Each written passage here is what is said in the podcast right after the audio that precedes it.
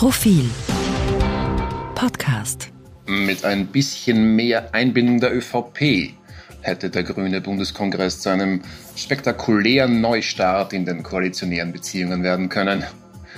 Aber leider. Willkommen zur Profilsatire von Rainer Nikowitz. Sie trägt diese Woche den Titel Kalte Schulter. Natürlich entsendet die ÖVP seit jeher Feindbeobachter zu den Parteitagen des jeweiligen Koalitionspartners. In normalen Zeiten reicht das für ihre Zwecke auch völlig aus. Aber leider haben wir ja gerade keine normalen Zeiten.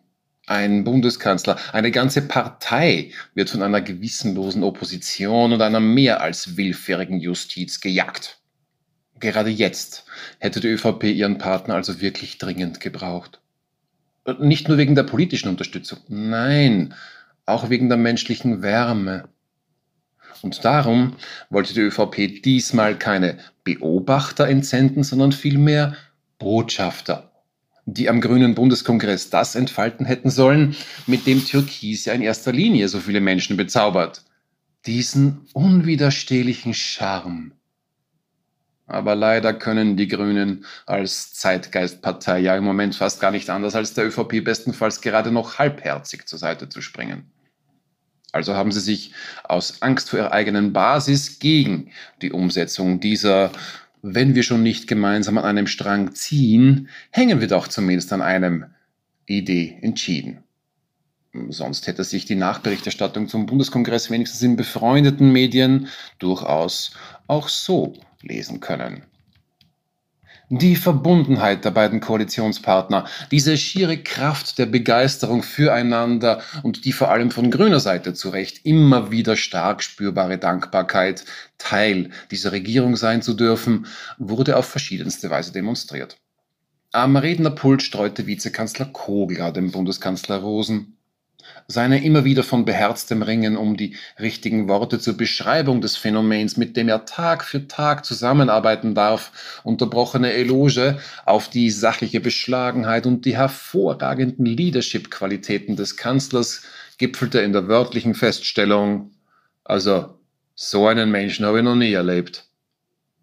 In der darauffolgenden Grußadresse von Sebastian Kurz trat der denn auch sofort den Beweis an, dass dieser Eindruck nicht von ungefähr kommt, indem er sagte, so geht es jedem.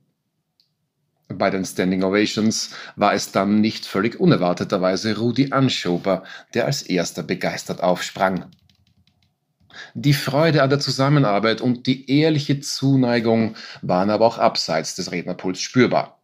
Sigrid Maurer und Gust Wöginger wurden hinter der Bühne dabei beobachtet, wie sie, umgeben von einer Traube von ob der Bedeutung ihres Gastes ganz aufgeregt rotbackten Junggrünen, ihre schönsten gemeinsamen Koalitionsabende Revue passieren ließen. In denen, ihren liebevoll vorgetragenen und mit Anekdoten gespickten Geschichten zufolge, äh, dem Vernehmen nach postfeministische Diskurstheorien ebenso tragende Rollen spielten wie Dia-Vorträge von Familienurlauben in Rhodos aus dem Jahr 1988. Im Showprogramm trat dann übrigens als einziger Act neben La Folie, dem singenden Solarpanel, ein ausgesprochen gut gelaunter Wolfgang Sobotka auf und hatte mit seiner Neuauflage des TV-Klassikers Wer dreimal lügt die Lacher auf seiner Seite. Bei seinem schwarzhumorigen Quiz siegte schließlich Nina Tomaselli, grüne Fraktionsführerin im, äh, vom Sobotka ja nicht gänzlich unähnlich moderierten Ibiza-Untersuchungsausschuss. Sie hatte bei der zugegebenermaßen nicht ganz ernst gemeinten Stichfrage am Ende um einen Hauch schneller als ihre letzte verbliebene Konkurrentin Alma Sadic die richtige Antwort gehabt. Mit wem würden Sie eher gemeinsam auf Urlaub fahren wollen? Mit dem Gernot Blümel oder mit mir? hatte der alte Lauser Wolfgang gefragt und somit bei seinem Auftritt natürlich auch die letzte Chance auf eine Point nicht liegen gelassen. Richtige Antwort: Ich bleib daheim.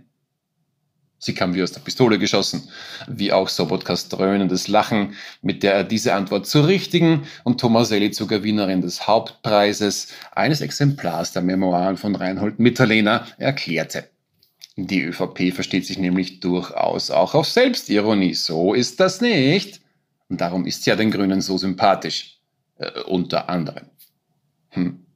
Nach dem Ende des offiziellen Teils ging es, selbstverständlich unter Einhaltung sämtlicher Corona-Regeln, noch länger gemütlichst weiter. Alma Sadic sang in der Bar, an der Basstrommel begleitet von Andreas Hanger, der ebenfalls noch kurz vorbeigeschaut hatte, die ÖVP-Justizhymne Der Papa wird schon richten. Hanger schlug mit einer Volksweise zurück. Fein sein, beieinander bleiben. Leonore Gewessler trank mit Harald Mara Dosenbier und, Achtung, Wortwitz, fand nichts dabei. Und der Vizekanzler erklärte schließlich feierlich, niemals unter gar keinen Umständen mit jemand anderem eine Koalition einzugehen. Und dass er unmittelbar vorher mit dem Schirmständer Bruderschaft getrunken haben soll, war bloß eine böswillige Verleumdung.